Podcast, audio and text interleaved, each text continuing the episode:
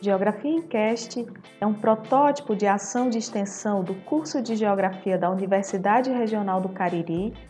Entra no ar neste momento de quarentena e de isolamento social, com o objetivo de lançar um olhar geográfico sobre a situação do mundo atual.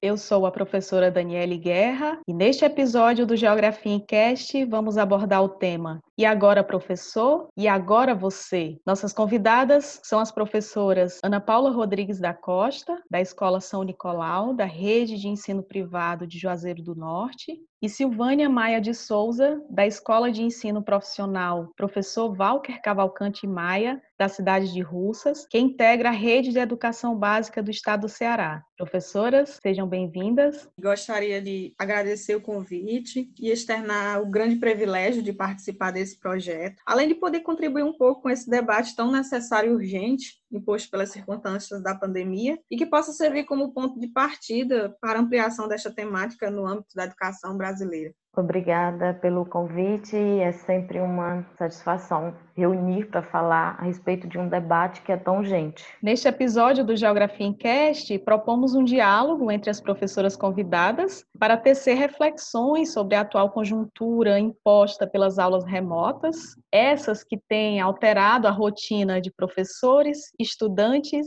e de seus pais. Iniciaremos o debate com a professora Ana Paula dirigindo sua pergunta à professora Silvânia. Obrigada, Daniele. É de fato um debate muito urgente que nós precisamos colocar a nossa voz para falar a respeito desse assunto que tanto tem angustiado, né, professores, alunos e pais. E eu pergunto para a professora Silvânia, entendendo que o atual momento político do Brasil reforça as tendências EAD e, sobretudo, com a propagação do Covid-19. Então, você compreende que a escola poderá sofrer transformações no sentido de resistir ou de sucumbir nesse processo? Bem, Ana Paula, sem dúvida nenhuma, a escola está sendo amplamente afetada pelas circunstâncias da pandemia, que acaba alterando profundamente a própria dinâmica da vida escolar, aquela que se realiza através das ações cotidianas, baseada na convivência, no compartilhamento de ideias e saberes, nas práticas pedagógicas realizadas pelos professores e até mesmo os desafios enfrentados cotidianamente na educação. Nessa perspectiva, precisamos compreender que essas transformações nos levam a questionar a própria dimensão histórica adquirida pela educação ao longo do tempo. Então, no Brasil, especificamente, a escola se desenvolveu numa mistura de interesses políticos, econômicos, religiosos, dentre tantos outros. Podemos perceber que em determinados momentos a escola foi usada tanto para manutenção de privilégios, quanto para provocar mudanças estruturais e revolucionárias tão necessárias. Infelizmente, ainda carregamos o peso de um processo de colonização, onde a formação da sociedade e o próprio desenvolvimento da educação funda-se sobre as bases do trabalho escravo, do patrimonialismo e do patriarcalismo.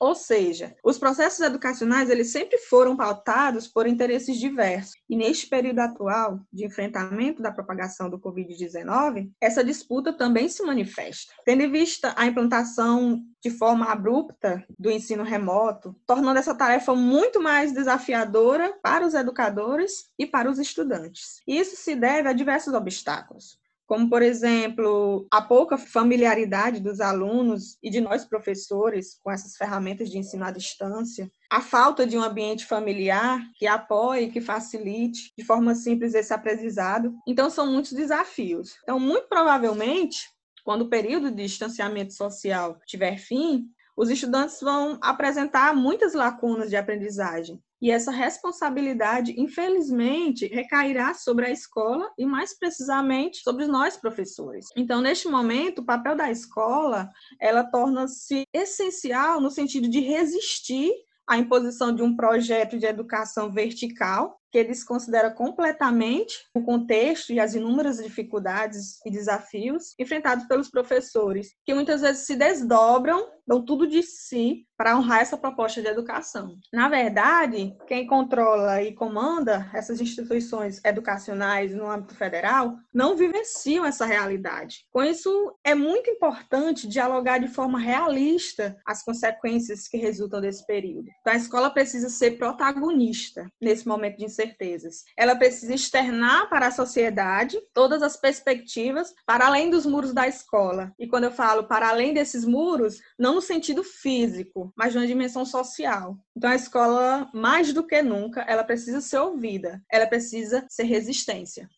Para continuar o nosso debate, Ana Paula, gostaria que você comentasse um pouco sobre os desafios para os professores frente aos desdobramentos impostos pela educação à distância na atual conjuntura brasileira. Essa é uma pergunta, professora Silvânia, urgente de ser respondida ao passo que nos cabe muita reflexão a respeito, porque os desafios são inúmeros. E se nós fôssemos aqui elencar cada desafio que o professor vivencia nesse momento, te levaria um programa inteiro só para falar né, dos desafios. Sobretudo nesse momento da atual conjuntura política do Brasil e o momento em que o planeta vivencia com essa expansão da Covid-19. Então, o momento exige de nós, professores, mais do que nunca, uma luta unificada. Nós estamos perdendo parentes, amigos, o que era estatística são nomes de pessoas do nosso ciclo, da nossa convivência. Então, é uma realidade muito difícil. E essa questão do medo, em virtude do Covid-19, tomou uma sobrecarga para nós professores que de um dia para o outro é, nós começamos a trabalhar a partir do sistema de EAD. Na realidade, o sistema EAD é um sistema que eu particularmente considero perverso para nós, professores, para os nossos estudantes, para os familiares. O que vemos é um descaso, uma cobrança ainda mais exacerbada. Nós, professores, tivemos um acréscimo muito grande da jornada de trabalho. E muitas escolas, quer seja da rede pública ou da rede privada, não nos disponibiliza estrutura de trabalho para pensar nesse trabalho com as aulas remotas. E aí essa estrutura vai desde a estrutura física e psicológica que nós professores não estamos recebendo, sobretudo no ensino básico. E aí nós vamos nos tornando cada vez mais uma massa de manobra e servindo a um sistema que já era e continua extremamente precarizado. Então nós observamos colegas e nós mesmos sobrecarregados, estressados, angustiados, enfim, pela imposição de atuar nesse sistema, porque foi uma política inserida de cima para baixo, sem estruturas e que seus resultados são questionáveis. Então, diante desse quadro, não está sendo pensada a realidade nem do professor professor, nem a realidade dos alunos. Veja você que não se preparou, por exemplo, o professor que está à margem de uma aposentadoria, que não sabe exatamente como lidar, enfrentar com a idade, sobretudo pelo medo de adquirir o Covid-19 e, contudo, ter que preparar aulas online, cuidar da família e vivenciar todo esse ambiente. Então, não está sendo pensado a realidade do professor e do aluno, assim como não está sendo pensado, por exemplo, a realidade das escolas no campo, não está sendo pensado as condições de trabalho para nós professores. Então, como eu disse, os desafios são inúmeros. Nós não sabemos ao certo como esse sistema chega até os nossos alunos, quando chega em realidade. Então, nós sabemos que aquelas famílias de baixa renda muitas vezes não têm um computador para estudar, não têm internet, em algumas comunidades rurais, não tem nem sequer o sinal de internet. Tem famílias nesse momento que estão tendo que optar por quais serviços conseguem manter em suas casas. E a internet não é um serviço essencial para as famílias. O jornal Folha de São Paulo publicou uma matéria a respeito dessa realidade da educação à distância, discorrendo que na periferia de São Paulo falta para as famílias internet, computador, lápis, papel. E nós sabemos que essa realidade não se aplica só ao estado de São Paulo, é uma realidade brasileira. E nesse momento está faltando alimento na mesa das famílias, mas o governo continua massificando a política do sistema EAD. E nós temos muitos outros desafios. Temos, por exemplo, aulas remotas para o ensino infantil e fundamental 1, e aí eu fico pensando como que nós professores nos habituamos a trabalhar com aulas remotas, por exemplo, para as nossas crianças com autismo, crianças com Down, crianças com que possuem algum grau de deficiência visual ou auditiva. Essas aulas remotas como chega a esses alunos? A quem atende esse sistema? É muito difícil pensar que essas atividades remotas sejam atividades de inclusão. Penso também que um desafio muito grande, sobretudo para trabalhar com as nossas crianças, são aquelas que têm seus pais analfabetos. Então, como que esses pais auxiliam a essas crianças enquanto usuários de um sistema EAD. E aí nós temos muitos outros desafios. Como eu disse no início, poderia ser elencado, mas por hora, os principais desafios que eu consegui elencar um pouco para trazer. Fica muito claro nas falas de vocês e extremamente preocupante de pensarmos como a educação pode ser forjada ou fomentada nesse momento de pandemia, sob essas condições. Iniciando uma nova rodada de perguntas, a professora Ana Paula. Vamos falar um pouquinho da escola, já que esse processo de isolamento nos fez refletir um tanto mais. Nós entendemos a escola como um espaço de socialização. Desse modo, como ficará esse espaço da escola durante e no pós-pandemia? Bem, Ana Paula, a escola, ela é essencialmente resultante de um processo de construção coletiva, ou seja, um espaço de sociabilidade entre diferentes grupos, com múltiplas realidades, pensamentos diversos, opiniões opostas.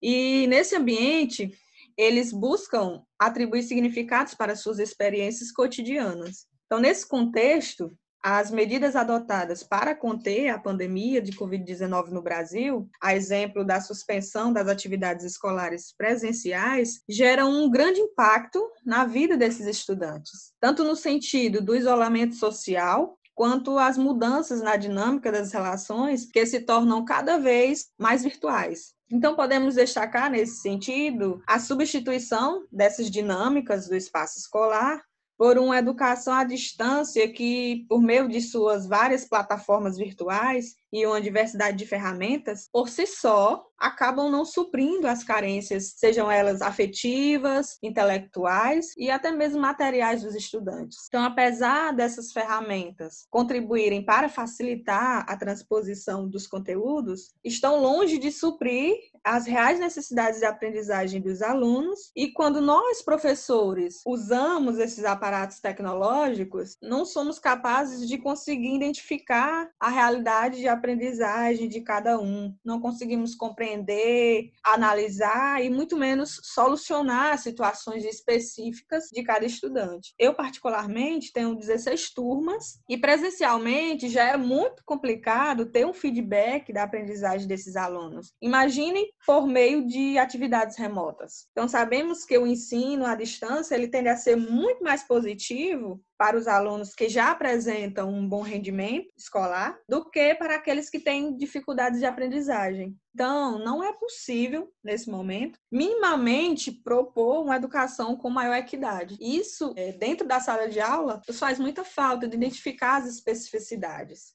No contexto de pós-pandemia, o futuro ainda é totalmente incerto. No entanto, a escola ela vai ser chamada ou seja, ela será obrigada a passar por um processo de recontextualização. Isso se dará tanto na questão da infraestrutura física, onde os ambientes já são extremamente precarizados, como no sentido simbólico, se desdobrando muitas vezes para encontrar estratégias para lidar com o retorno das atividades presenciais. Então, ela terá que atender às novas demandas que surgirão e que, sem dúvida nenhuma, serão muitas para a escola. A gestão educacional maior, ela não pode negar de elaborar estratégias concretas para o enfrentamento desse período de crise, principalmente no retorno à normalidade, digamos assim. Entretanto, se a gente for perceber a postura negacionista adotada como política pelo governo federal, como exemplo, a própria manutenção absurda da aplicação das provas do Enem, nos traz um contexto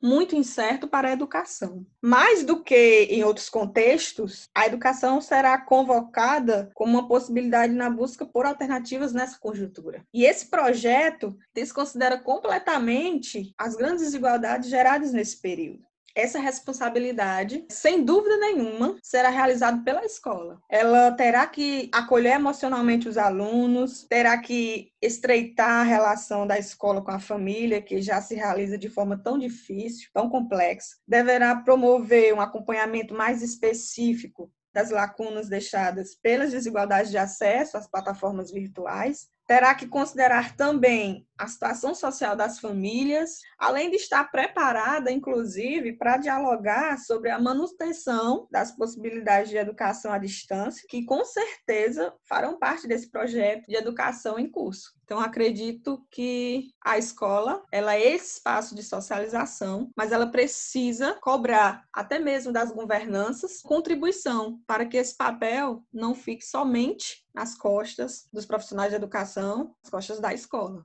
Considerando esse contexto que estamos vivenciando, que tipo de políticas educacionais poderiam ser pensadas para recontextualizar o uso das tecnologias e minimizar, de certa forma, as desigualdades de acesso? Professora Silvânia, algumas questões podem ser pensadas em relação a essa problemática. E aí nós podemos pensar ações como distribuição de tablets por parte do governo, democratizar o acesso à internet, disponibilizar sinal de internet para os locais que não possuem acesso, garantir a todos os professores que tenham acesso a computadores e a outras estruturas que possa garantir minimamente esse contato dos professores a partir dessas aulas remotas. No entanto, pensar essa relação que eu acabei de elencar fortalece a política da educação à distância. Embora o governo brasileiro não vá tomar essas medidas, e isso fica muito claro pela política que vem sendo adotada pelo governo, sobretudo nesse momento, isso fica claro quando o ministro da Educação se pronuncia afirmando que o Enem não está posto para reparar injustiças sociais. Evidencia então que essa educação ela tem cor, ela tem classe, ela tem um endereço certo. E certamente esse endereço não é o dos filhos dos trabalhadores. Então fica claro que essa postura não vai ser tomada no sentido de minimizar essa desigualdade de acesso. No entanto, se essas medidas fossem tomadas, não sei até onde ajudaria, porque nós vemos alunos, pais, nós professores mesmo, depois desse sistema de aulas remotas, questionando a eficácia desse modelo. E nós já falamos sobre isso agora no nosso debate. Diante disso, poderia se pensar em suspender o calendário letivo e começar a pensar estratégias de atuação pós-pandemia para garantir a segurança dos profissionais da educação, dos alunos, dos familiares. Porém, pensar nessa ideia dessa possível suspensão no calendário letivo, na atual conjuntura brasileira, implicaria em professores desempregados.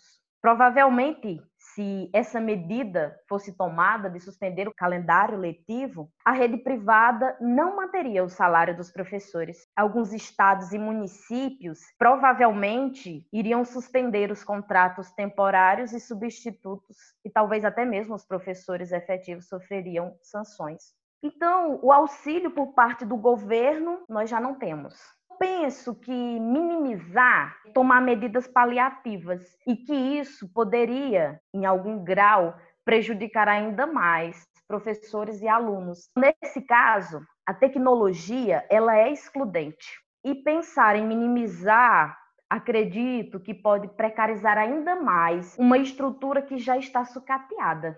O momento exige a luta unificada.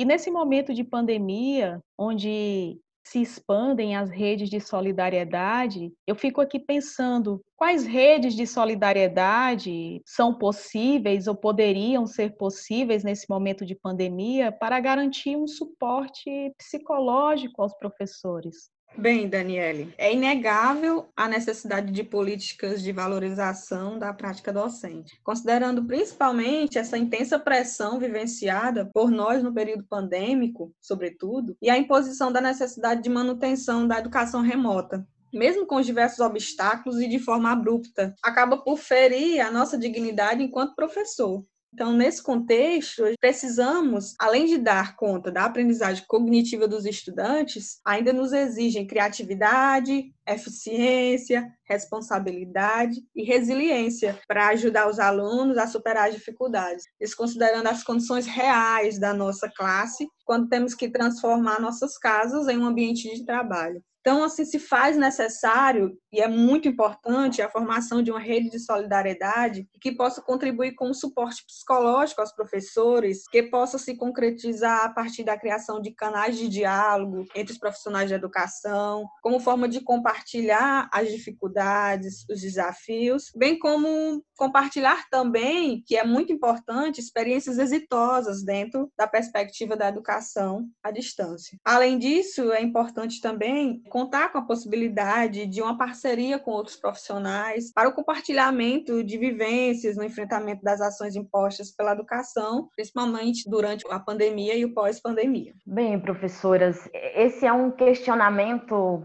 muito importante de se fazer nesse momento, sobretudo para pensar na ideia de classe, para pensar na nossa classe. Eu tenho refletido um pouco sobre essa questão e passei a conversar um pouco mais com algumas pessoas, amigas, são professoras em outros estados, que eu tive uma certa convivência, em Goiânia, em Macapá, em Manaus, aqui mesmo no Ceará. Nós tivemos uma partilha de saberes, essa partilha de desabafos, de angústias e de afetividade também, porque nós precisamos nesse momento dessas redes de afetividade. Essa relação me fez despertar para algo, me fez pensar um pouco mais, tentar aprofundar um pouco mais para uma questão. Então, eu acredito que uma das principais redes de solidariedade nesse momento seja a luta de classe. Nessa conjuntura, parece ficar mais